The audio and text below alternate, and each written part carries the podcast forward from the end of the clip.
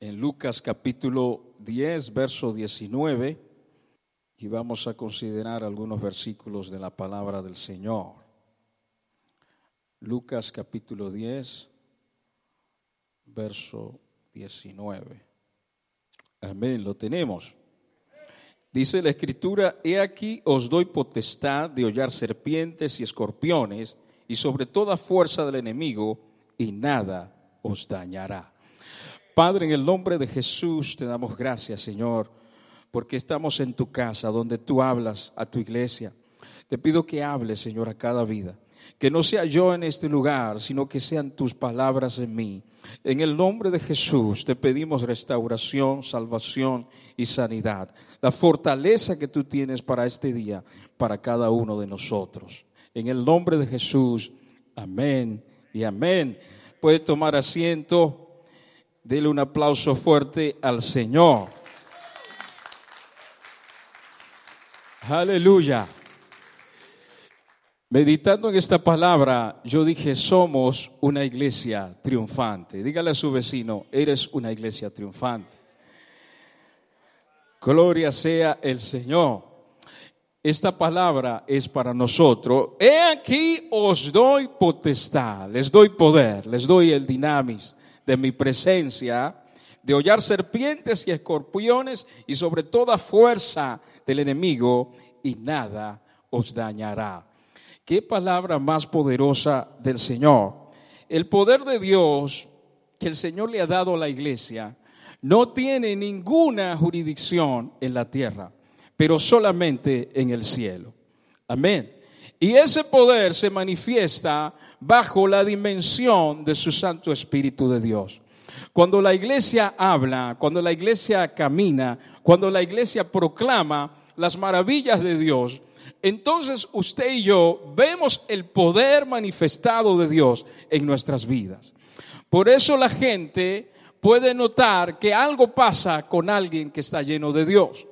Yo estaba evangelizando precisamente cerca de aquí, en un mercado conocido, y una persona se acercó a mí. Yo estaba repartiendo tratado y compartiendo alguna palabra con alguien, con cualquier persona. Detenía a alguien. Y una persona que le di el tratado se molestó y me dijo, ¿por qué estás haciendo eso? Tú sabes que nadie cree en Dios. Eh, en este tiempo eso no es para, para nosotros. Mejor dedícate a otra cosa, no prediques. Es más, si el poder de Dios es tan real, ¿por qué las personas que tú les acabas de dar el tratado no regresan a hacerte una pregunta sobre Dios? 30 segundos después regresó una y me dijo, ¿me puedes hablar más de Dios? Le dije, mira, Dios es poderoso y tú necesitas la salvación de ese Dios que yo estoy hablando. Gloria al Señor. Iglesia, no debemos tener ningún temor de hablar con autoridad la palabra de Dios. Porque cuando hagamos precisamente eso, vamos a entrar en la dimensión del poder de Dios. Y yo creo que este año va a ser diferente. ¿Cuántos lo creen conmigo? Este año va a ser diferente porque vamos a empezar a subir la escalera de Jacob. Vamos a ver los cielos abiertos y a Dios. Y cuando usted camine en la palabra del Señor, entonces las manifestaciones de ese poder comenzarán a ser reales en su vida. Maurice Cerulo tenía una enfermedad. Una de sus piernas lo había, dejado, paralítico, había perdido ya carne, literalmente. Él decía, no puedo servir a Dios así.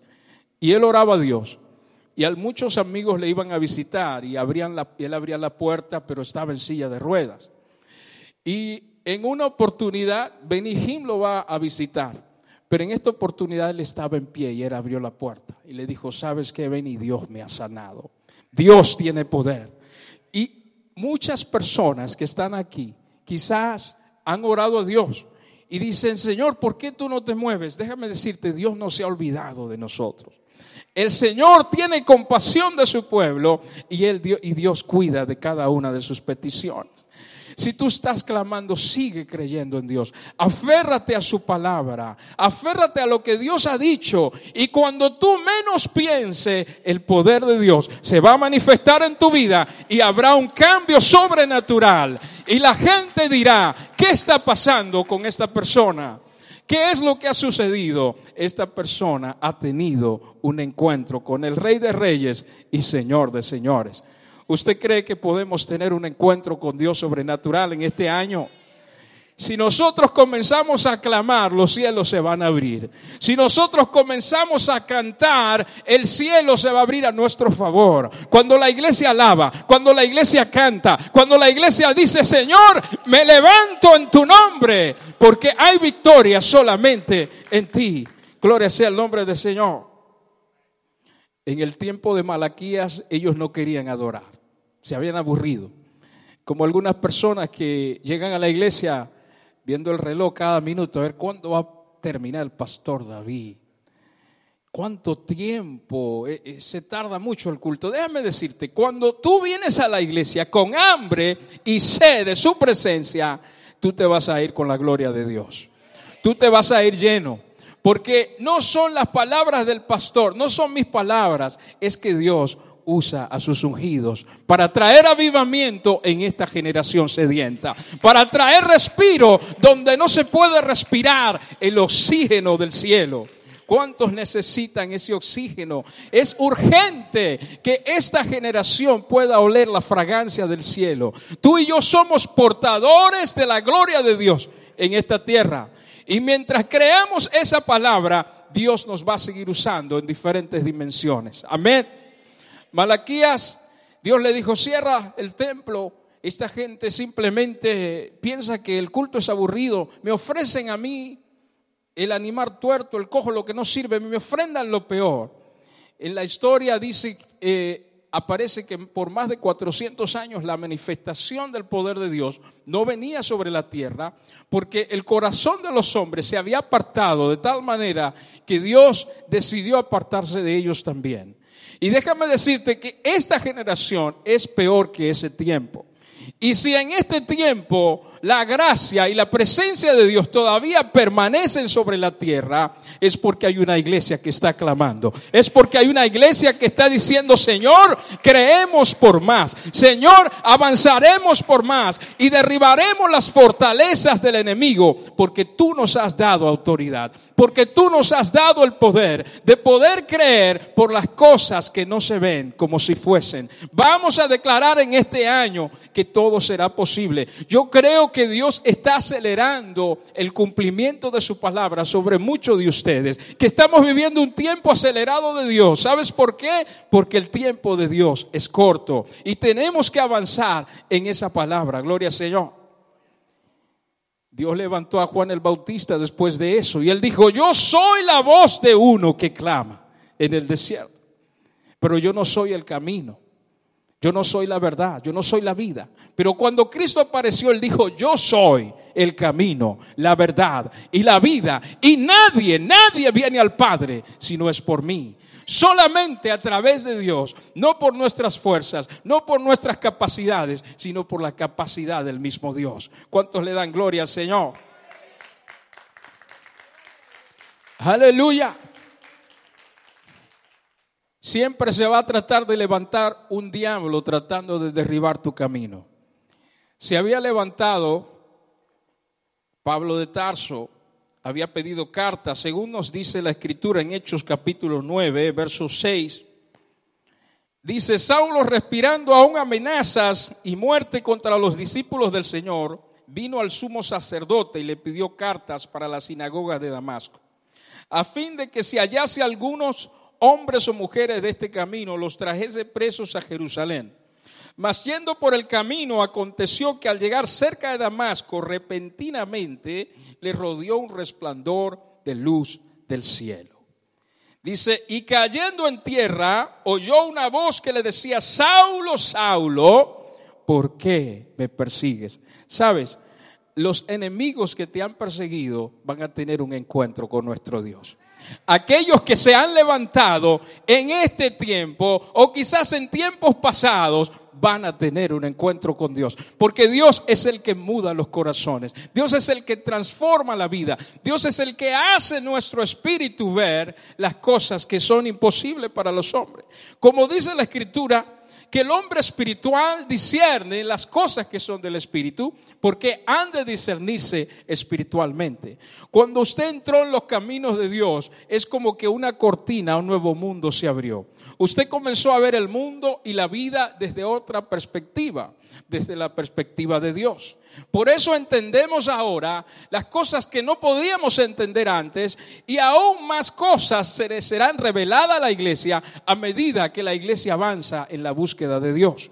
Dice la escritura que este eh, Saulo cayó su rostro en tierra y fue enseguecido. Y él oyó la voz de Dios y él le responde y le dijo, ¿quién eres, Señor? Y él dijo, yo soy Jesús a quien tú persigues. Dura cosa te dar cosas contra el aguijón. Y temblando, dice, y temeroso, dijo, Señor, ¿qué quieres que yo haga? Eso va a decir esta generación, Señor, ¿qué tú quieres que yo haga? Aquí está mi vida. ¿Qué tú quieres que yo haga? Te la entrego cuando la iglesia siga avanzando y predicando su palabra. Iglesia, yo no, yo no creo que el Señor se tarde eh, tanto tiempo para regresar. Una de las cosas que mi suegra me dice, Richard, yo creo que Cristo viene, yo voy a estar viva todavía. Le digo, suegra grande, es su fe. Pero si Él viene, yo también voy a estar vivo. Gloria al Señor, porque un día para Dios es como mil años, mil años como un día, pero no sabemos el tiempo, pero no hay ni una sola profecía bíblica para la segunda venida de Cristo que no se haya cumplido. Todas las cosas se han cumplido. Dios le dijo a Daniel, pero tú cierras las palabras de esta profecía hasta el tiempo del fin. Cuando se desaten muchas cosas, y hemos escuchado cosas que quizás a muchos han dejado aturdidos, las malas noticias, pero la Biblia también dice que su pueblo no tendrá temor de malas noticias. Su pueblo estará tranquilo, su pueblo verá la luz de Dios en medio de las tormentas. Gloria a Dios. Como decía David, alzaré mis ojos a los montes. ¿De dónde vendrá mi socorro? Mi socorro viene de Jehová, que hizo el cielo y la tierra. Cuando él se encontraba rodeado de enemigos, subía a la montaña más alta y decía, estos confían en carro y aquellos en caballos. Pero en el nombre del Señor yo voy a levantar bandera. En el nombre del Señor yo voy a declarar una palabra de fe. Aleluya. La Biblia no da mucha descripción de qué había pasado con los que iban con Saulo, pero estaban temblando, estaban temerosos. Y dice que Dios le dijo, entra en la ciudad y allí se te va a decir lo que vas a hacer.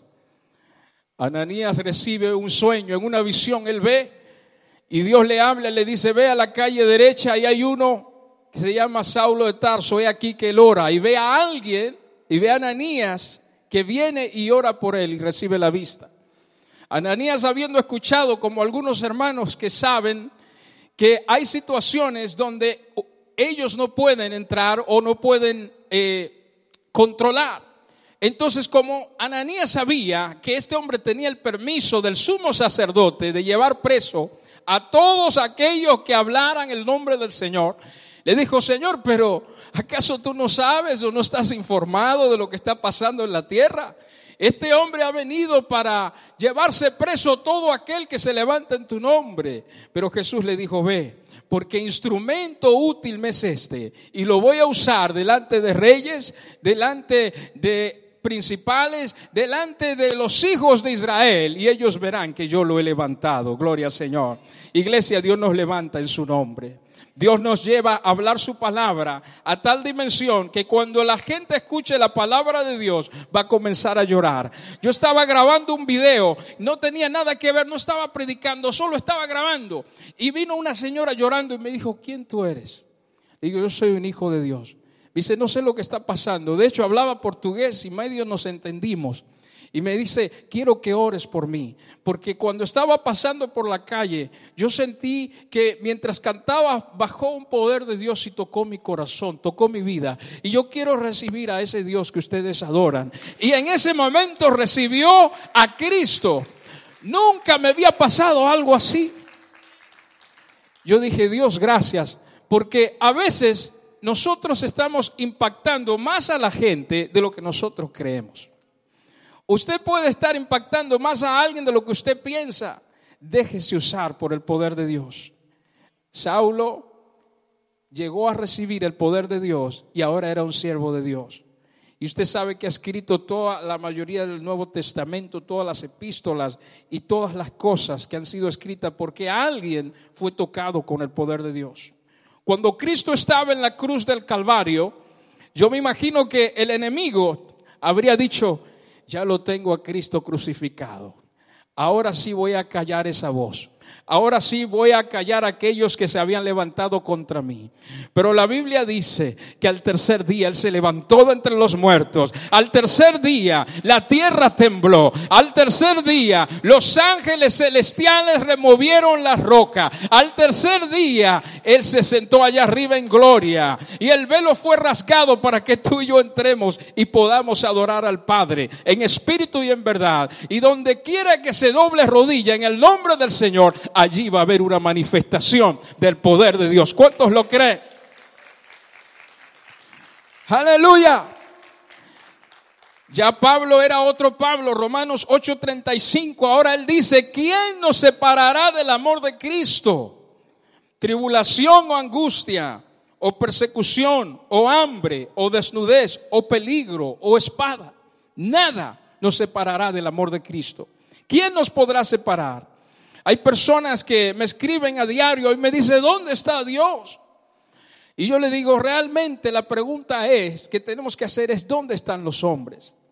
Porque todos nosotros nos apartamos, desde, comenzando desde Adán. Por eso Cristo vino para reconciliar a los hombres con el Señor para que pudiéramos tener acceso al Padre, para que pudiéramos doblar rodilla y arrepentirnos de corazón y su Santo Espíritu venga a morar dentro de nosotros. Cuando Jesús estaba en el templo, le decía a aquellos que lo acusaban, destruyan este templo y en tres días lo voy a levantar. Pero muchos decían, pero ¿acaso vas a construir este templo que ha tomado tantos años construir y tú lo vas a hacer en tres días? Mas el Señor estaba hablando del templo del Espíritu Santo de Dios. Iglesia, tú y yo tenemos que construir ese templo para Dios. Tenemos que cuidar el templo del Espíritu Santo. Tenemos que creer su palabra a tal medida que como Dios le dijo a Israel, que no solamente él iba a escribir sus palabras en piedras, sino que iba a quemar una verdad dentro de sus corazones. ¿Cuántos dicen amén? Gloria sea Señor. Una iglesia triunfante ante los desafíos del enemigo. Estoy muy seguro que usted está familiarizado con esta historia. Primera de Samuel capítulo 17, verso 4. Vamos a leer el verso 4. Dice, salió entonces del campamento de los filisteos un paladín, el cual se llamaba Goliat de Gat, y tenía de altura seis codos y un palmo, y traía un casco de bronce en su cabeza, y llevaba una cota de malla, y era el peso de la cota cinco mil ciclos de bronce. Sobre sus piernas traía gravas de bronce y jabalina de bronce entre sus hombros. Y el asta de su lanza era como un rodillo de telar, y tenía el hierro de su lanza 600 ciclos de hierro e iba su escudero delante de él.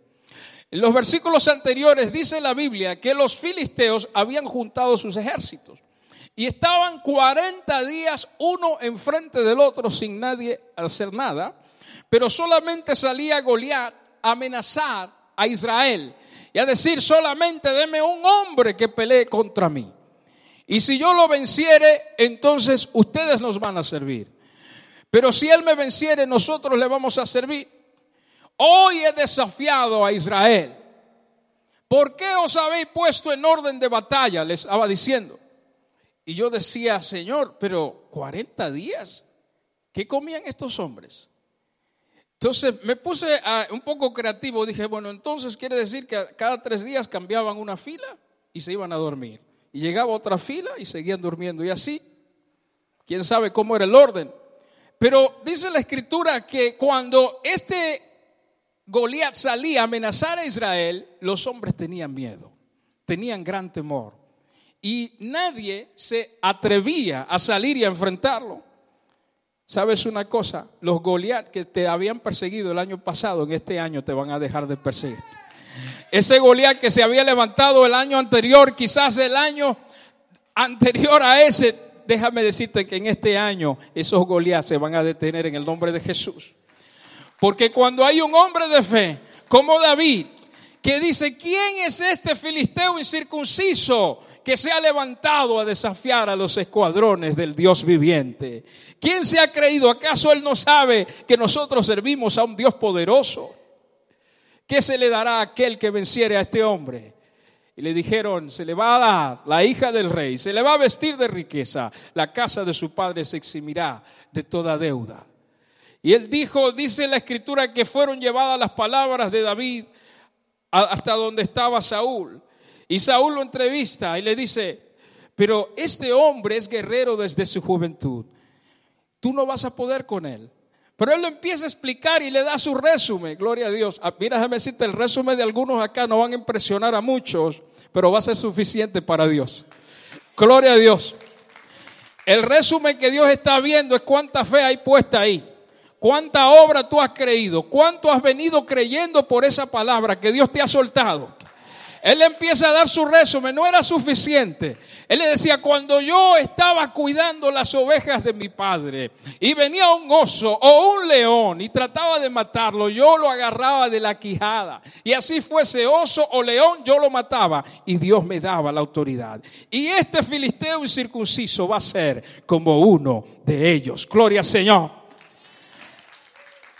Dice la Biblia que cuando Goliat lo vio, se rió de él porque era hermoso, era rubio y joven y lo tuvo en poco. Y le dijo, ¿acaso soy yo perro para que vengas a mí con palos y con piedra? Voy a dar tu carne a las aves del cielo y a las bestias del campo. Y él le dice, David le responde, le dice, tú vienes a mí con espada y jabalina mas yo vengo contra ti en el nombre del Señor. Aquel a quien tú has desafiado. Hoy Dios te va a entregar en mi mano. Hoy Dios me va a dar la victoria. Hoy nos vamos a levantar y vamos a creer la promesa del Dios del cielo. Usted sabe la historia. Con una sola piedra cayó el enemigo. Porque con una sola palabra que tú confieses van a caer muchas murallas en este año. Con una sola palabra que tú sueltes de fe, algo se va a caer, algo se va a quebrar. En el nombre de Jesús, Dios está esperando solamente que usted y yo nos movamos en fe, que usted y yo nos lancemos y pasemos el límite. Israel tenía 40 días, pero alguien desafió el límite del enemigo. Había una raya. Dice la escritura que él se apresuró a la línea de batalla y se adelantó y soltó la piedra. Y esa piedra iba bajo el poder de Dios. Como todas las piedras que tú vas a lanzar en este año, van a ir bajo la dirección del poder de Dios y vas a tener la victoria que estás buscando. ¿Cuántos dicen amén? Gloria sea Señor. Una iglesia triunfante sobre las atracciones del mundo. Dice Primera de Juan, capítulo 5, verso 4 porque todo lo que es nacido de Dios vence al mundo. Y esta es la victoria que ha vencido al mundo, nuestra fe. A veces estamos en medio de conflictos y de batallas y decimos, Señor, no puedo. Señor, mis fuerzas no me dan. Padre, no me parece claro. Necesito una palabra en este día, en esta semana. Hay decisiones que están ahí en el aire. Y uno le dice, Señor, no sé qué hacer. Pero déjame decirte, Dios te va a dar paz sobre cada una de las decisiones que están bajo su voluntad. Todas las decisiones que Él ha puesto en tu corazón, si son de Dios, iglesia, vas a tener paz para avanzar. Y si no son de Dios, no vas a tener paz. Porque el Espíritu Santo de Dios nos guía a toda justicia y a toda verdad. ¿Usted cree esa palabra? Gloria al Señor. Una iglesia triunfante sabe que Dios pelea sus batallas. Éxodo capítulo 14, verso 14 dice, Jehová peleará por vosotros y vosotros estaréis tranquilos. Sucede que Israel estaba enfrente del Mar Rojo y Faraón había, se había arrepentido de haberlo dejado ir. Venía toda velocidad detrás de Israel con todos sus caballos y jinetes. Y algunos comenzaron a decir, pero nos han traído hasta aquí para morir. Mejor nos hubiéramos muerto ahí en Egipto. No había mejores tumbas allá. Y algunos quizás le han dicho, Señor, yo estaba mejor en mi país. Señor, yo estaba aquí. Pero déjame decirte, iglesia, Dios no quiere que ninguno de nosotros miremos atrás, sino que avancemos a lo que está delante, porque será mayor y será mejor. En el nombre de Jesús. Moisés le dice a estos egipcios que ustedes ven hoy, nunca jamás los van a ver. Nunca jamás. Porque Dios hoy le va a dar victoria a su pueblo. Dios hoy va a abrir las aguas. Y dice la Biblia que el mar se abrió. Israel pudo pasar en seco porque Dios iba delante de ellos como poderoso gigante. Y cuando el enemigo quiso entrar por esa puerta, las aguas se cerraron porque esas puertas, iglesia, solamente son para ti. Ponte en pie en esta tarde. Gloria al Señor. Las puertas que Dios va a abrir solamente van a ser para ti en el nombre del Señor. Vamos a hacer un clamor en este lugar. Pero antes de eso, yo sé que hay amigos que nos visitan. Hay personas que puede ser que en algún momento habrán dicho, quiero tener un encuentro con Dios. Hoy es la oportunidad. Hoy es el día de salvación. No es una coincidencia que usted esté aquí sino que ha sido una cita del cielo que usted se acerque a esta casa porque Dios tiene una palabra y una salvación para usted. Si hubiera alguna persona, le voy a pedir a los hermanos que me ayuden, le voy a pedir que solo levante su mano ahí donde está. Alguna persona que quiera aceptar al Señor y le diga, quiero ser parte de lo que tú vas a hacer, quiero ser parte de este llamado. Alguna persona que levante su mano donde está solamente levantando su mano, habrá alguien que le diga, Señor, te acepto, te recibo como mi Salvador. La Biblia dice que hay fiesta en el reino de los cielos cuando alguien acepta al Señor. Mas a todos los que le recibieron, dice que les dio potestad, les dio el poder de ser hechos hijos de Dios. Y aquí hay muchos hijos de Dios Aquí hay muchos hijos de Dios llenos del poder, llenos de la unción, hijos que avanzan en este llamado de Dios. Mientras esa persona se decide, le voy a pedir a la iglesia, pase por aquí, vamos a pedir a Dios que en este año Él nos dé una nueva dirección. Yo sé que ustedes han venido orando y hay cosas que han puesto en este año que son nuevas, están ahí en el Espíritu. Hay cosas que ustedes le han puesto a Dios Dios no me la ha mostrado, pero las puedo ver. Es como que han llenado una caja de peticiones y el Señor está leyendo cada una de ellas. El Señor está viendo qué es lo que usted ha puesto delante del Rey. Pase por aquí, vamos a orar.